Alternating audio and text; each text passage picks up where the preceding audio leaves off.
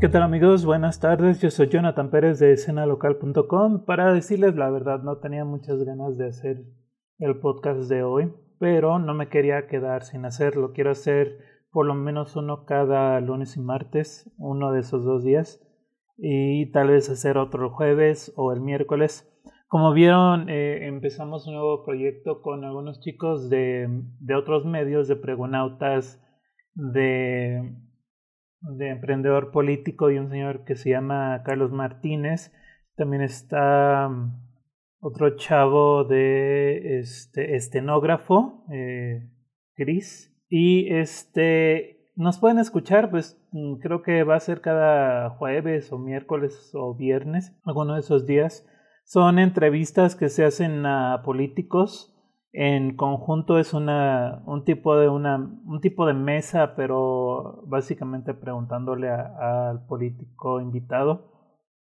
Esto porque hemos notado que últimamente como que no hay mucha interacción de medios con figuras públicas, ya sea porque pues ahorita no tiene mucho chiste invertirle dinero en ese tipo de entrevistas y por eso ni los eh, políticos lo hacen, ni las eh, televisoras y radiodifusoras lo hacen, porque pues no, no es ganancia para nadie. Pero eh, yo creo que es un buen momento para hablar con las personas de, de las cosas que están pasando específicamente en Michoacán y el entorno que estamos viviendo en el tiempo de transiciones. Va a haber la transición del gobierno estatal, la del gobierno municipal aquí en Morelia y en todos los municipios de Michoacán y seguramente en, todos en muchos municipios de México. Y pues también se va a hacer este el cambio del Congreso del Estado. Entonces, pues sería yo creo importante conocer a todos los diputados, a algunos de los presidentes municipales, al próximo gabinete estatal. No sabemos quién lo va a conformar, pero seguramente algunos de los personajes que se han estado integrando al equipo de transición de Alfredo Ramírez Bedoya estarán dentro del gabinete. Uno de ellos, eh, estoy muy seguro que va a ser eh, Juliana Bugarini. No sabemos a qué eh, puesto va a entrar. Se rumora que podría ser el de comunicación social. Yo también, la yo diría que tiene un perfil como para la Secretaría de Desarrollo eh, Social, em, pero pues no sabemos, es, es, por especulación, es según sus aptitudes y por supuesto que es, es muy apta para cualquier puesto que, que esté al frente, ya que pues ya ha sido secretaria de, de, alguna dependencia de gobierno o directora de, también del Instituto de la Juventud de Michoacán y pues ha tenido otros puestos, ¿no? También en, en, como figura pública. Esto es uno de los temas eh, que quiero tratar el día de hoy, eh, precisamente lo que está pasando en Michoacán, porque estamos viviendo también un tiempo muy, muy raro. Eh, este, se va a terminar el gobierno de Silvano Aureoles y pues no tiene un legado como tal. O sea, no puedes decir en sus seis años Silvano logró tal cosa, porque no, no fue nada extraordinario. No estoy diciendo que hizo un mal trabajo, por supuesto que tuvo sus pros y sus contras, como los van a tener todos los, los gobernadores, obviamente algunos más que otros como Cabeza de Vaca o como Duarte, pero Silvano no tuvo tantas controversias como los tuvieron, o por lo menos hasta ahora, ¿no? O muchas cosas que se saben seguras, o sea, cosas seguras. Lo que sí sabemos es que Michoacán está viviendo un, un tiempo de mucha violencia, especialmente en la región de Tierra Caliente, en la región de Aguililla, en el municipio de Aguililla, hay mucha violencia. Este, tengo entendido que en Pátzcuaro también hay, en Uruapan, en Apatzingán, en Buenavista, en Cualcomán, en todas esas eh, regiones de, de la también de la costa, pero de tierra caliente y de la sierra, uh, hay muchos problemas y muchas personas obviamente se están quejando al día de hoy porque Silvano sigue en su gira eh, transnacional, prácticamente es una gira mediática, no tiene un fin como tal, solamente como exponer la problemática que está pasando en Michoacán. Yo creo que eso lo pudo haber hecho desde Michoacán, eh, teniendo esas reuniones vía Zoom o enviando algún delegado o algún vocero y precisamente estar en Michoacán tratando estos temas, ¿no? Yo creo que físicamente, ¿por qué no estaría ahorita en Apatzingán o ahorita, tal vez no en Aguililla por el tema de la de la inseguridad, pero cerca de esos lugares para ver de cerca cómo se están viviendo y precisamente atacar los problemas que se tienen como la falta de energía, seguramente la falta de agua, todos estos problemas que se están que están pasando eh, casi al término de su gobierno. Hay muchos rumores de por qué está sucediendo esto ahorita, porque precisamente a tres meses del fin del, del gobierno de Silvano ahora se está movilizando y no lo hizo durante los seis años que estuvo al frente del gobierno estatal. Pero eh, es, es, un tema bastante controversial y si tienes alguna opinión sobre ello, pues te invito a dejar un comentario donde sea que veas este video, si lo estás escuchando, perdón, este audio. Si lo estás escuchando en Spotify, te invito a nuestra página de Facebook, estamos como Escena Local M en Facebook también estamos en Twitter y Instagram. Y este, nos pueden mandar un correo, o a mí personalmente me puedes mandar un correo a eh, john.escenalocal.com. Ahí puedo, ese correo está en mi celular, entonces yo lo puedo leer en cualquier momento. Si tienes alguna pregunta, con gusto me gustaría poder eh, responderte ya que pues últimamente han estado como muy en boga estos programas de preguntas y respuestas, pero más como onda de de como consejos, este, obviamente yo no yo no soy psicólogo y no soy es, este pero comediante o, o no tengo como una, un oficio de este tipo, pero sí me gustaría poder platicar con ustedes de, cualquier tema. últimamente este, he notado que pues ya como va avanzando la edad, no, no haces nuevos amigos, o no precisamente como lo hacías antes, ¿no? Que ibas a un bar y, ya tenías nuevos amigos, este, últimamente, o, o tal vez así generalmente cuando vas avanzando en la edad, eh, ya estás como más calmado, estás en casa. Este, este fin de semana estuvimos eh, de vacaciones con mi esposa y con su familia y pues nos, nos estuvimos como aislando ¿no? de, de, las cosas. ¿no? Por eso una de las razones que no quería hacer este podcast es que pues, me sentía como cansado, no tenía como muchas ganas de hacerlo.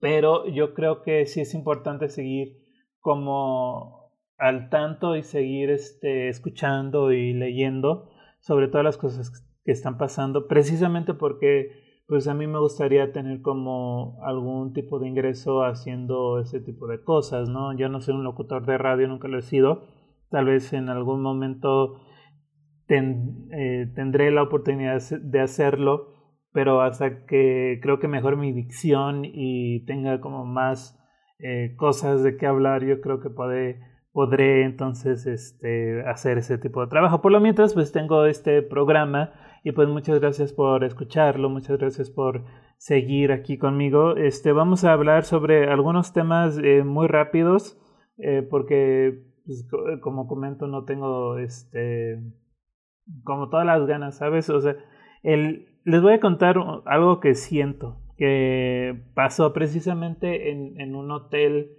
eh, todo incluido se me hace que la gente, y eso es algo que, les quería comentar, si quieren en algún momento conocer la gente egoísta, les invito a, ir a un hotel todo incluido. ¿Por qué? Porque pues las personas se sienten que tienen derecho a, a, todo, ¿no? O sea, que pues yo lo pagué, pues me lo merezco, ¿no? Y pues en parte sí, o sea, tienes razón, pero yo creo que la decencia humana o el convivir con otras personas pues, pues también es importante, ¿no? Eh, eso de llegar eh, a las 7 de la mañana o a las 6 de la mañana, apartar un camastro en una alberca, cuando no lo usas por 5 o 6 horas, o tal vez 3 o 4 horas, pues se me hace bien mala onda, ¿no? O sea, yo creo que si llegas a las 7 de la mañana pues tienes derecho a tu camastro, pero si, si vas a ir a la alberca a las 10 de la mañana, pues para que llegas a las 6 de la mañana se me hace muy absurdo y yo creo que le estás quitando pues, la oportunidad de otra persona de poder usar eso que, que tú sientes que te pertenece a ti. Eso por un lado, también obviamente las filas, ¿no? Este, eso de cortar las filas o, de decir yo, yo, yo, yo creo que debo de estar enfrente de la fila por cualquier razón, se me hace también algo que las personas pues, no deberían de hacer, o sea, se me hace que si tú estás conviviendo con otra persona, eh, por lo menos trátala como, como dice el dicho, como quiere ser tratado, ¿no? Como, como crees que la gente debería ser tratada.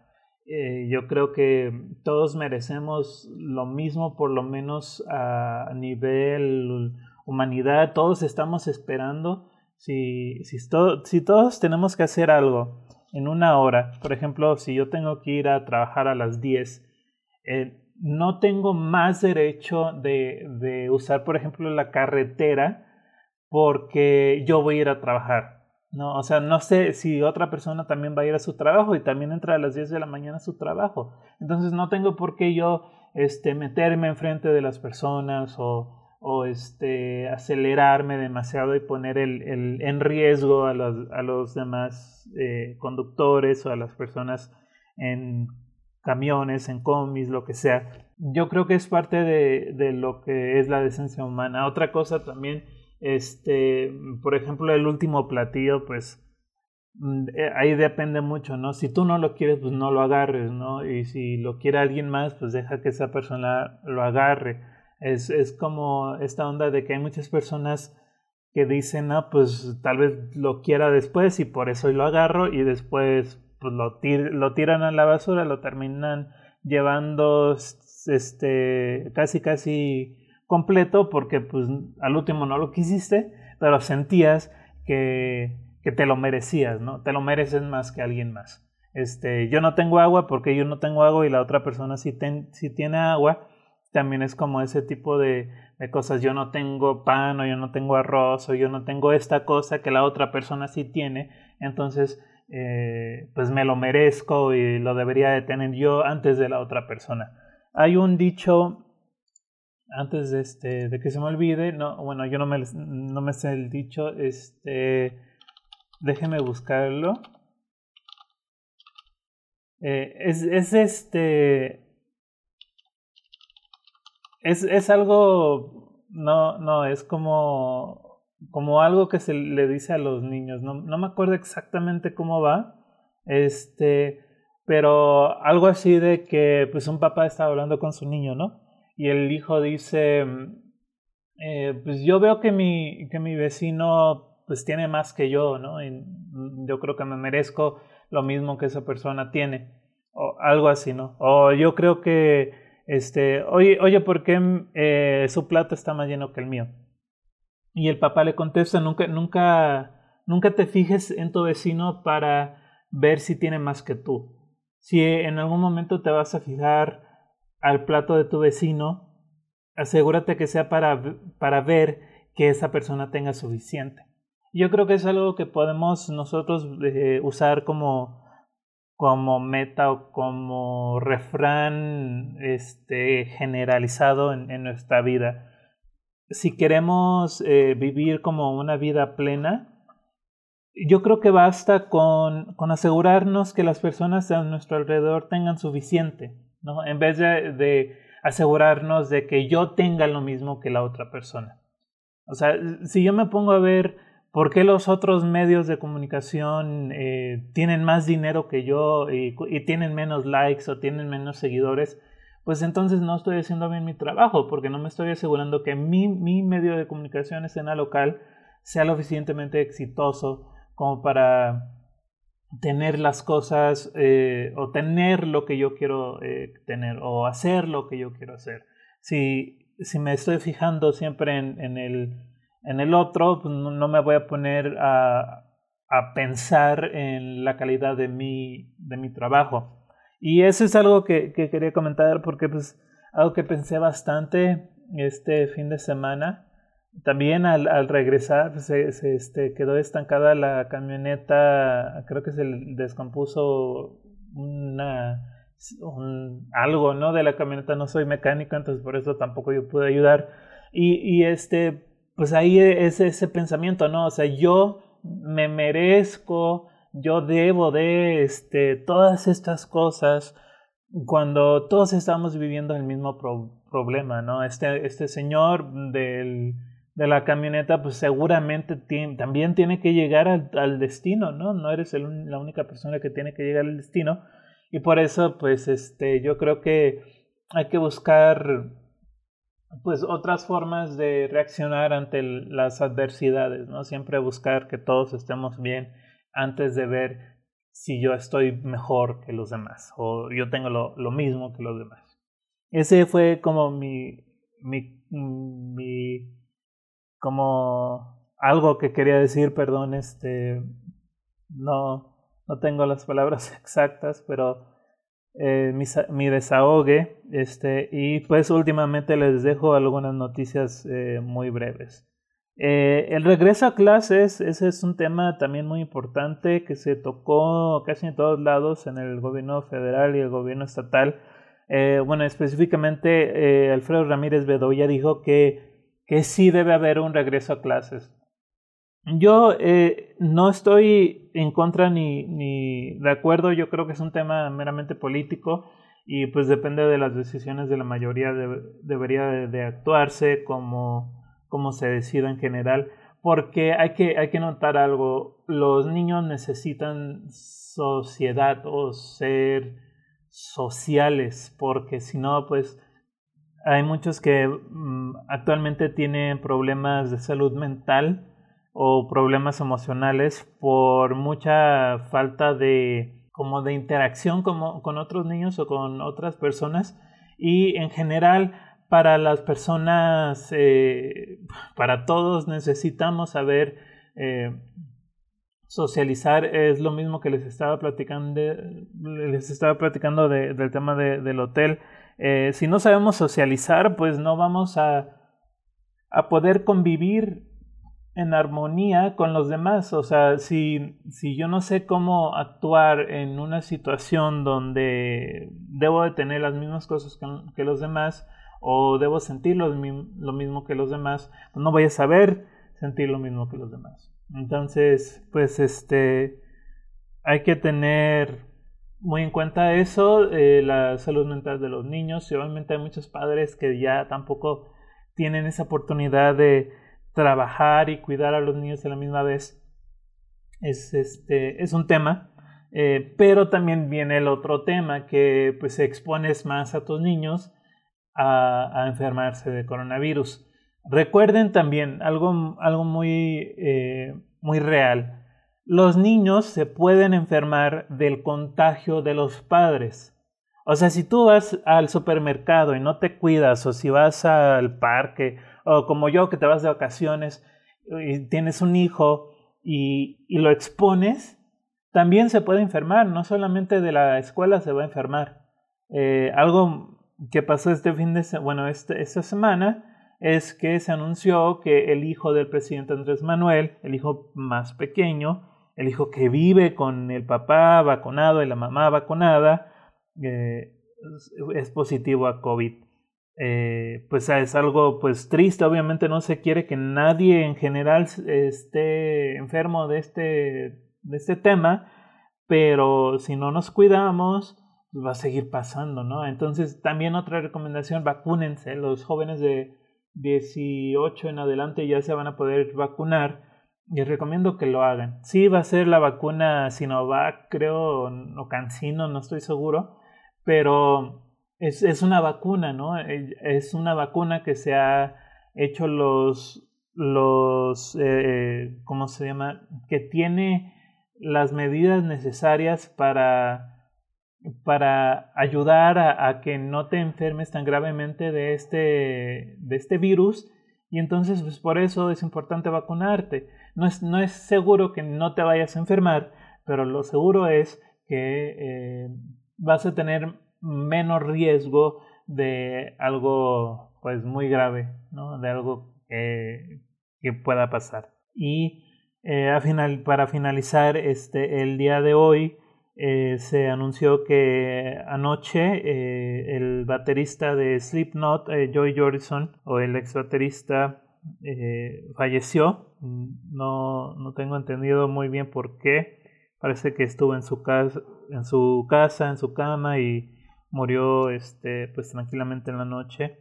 Y eh, es un tema pues también muy triste porque muchos de nosotros crecimos con esa música. Recuerdo que cuando existía MySpace, las primeras canciones que yo tenía en mi top o en la canción de perfil era la de Duality de, de Slipknot y también me gustaba mucho Vermilion, este, me gustaba mucho eh, creo que Before I Forget es de ellos también o de Mudvayne. Creo que es de Slipknot. Pero, eh, en fin, este, muchos de nosotros pusimos con esa música, también como con Linkin Park, con Disturbed, con, con todas estas bandas que significaban eh, como pasos agigantados de, de, lo que era en ese tiempo el metal glam o el metal rock eh, pesado a lo que entonces llegó a ser el hardcore, ¿no? Y luego el, el new metal y toda esa música que pues prácticamente solo escuchaban pues, los que escuchaban Slayer y Metallica, ¿no? En esos, en esos tiempos, Iron Maiden y, Pantera. Y pues se hizo mainstream, o sea que ya muchas personas empezaron a, a escuchar esa música y este se convirtió en otras cosas que pues ahora ya se está volviendo a tener como un, un cambio más drástico con esta onda del trap y el rap más metalero, más emo, pero pues fueron los inicios ¿no? de esa música. Entonces, que en paz descanse Joy Jordison. Me recuerdo que era uno de mis bateristas favoritos porque tocaba el, doble, doble kick y pues se me hacía muy chido. Y pues eso es todo. Eh, recuerden, yo soy Jonathan Pérez de escenalocal.com. Me pueden encontrar en todas las redes sociales como Jonathan Pérez, JNTHN-PRZ.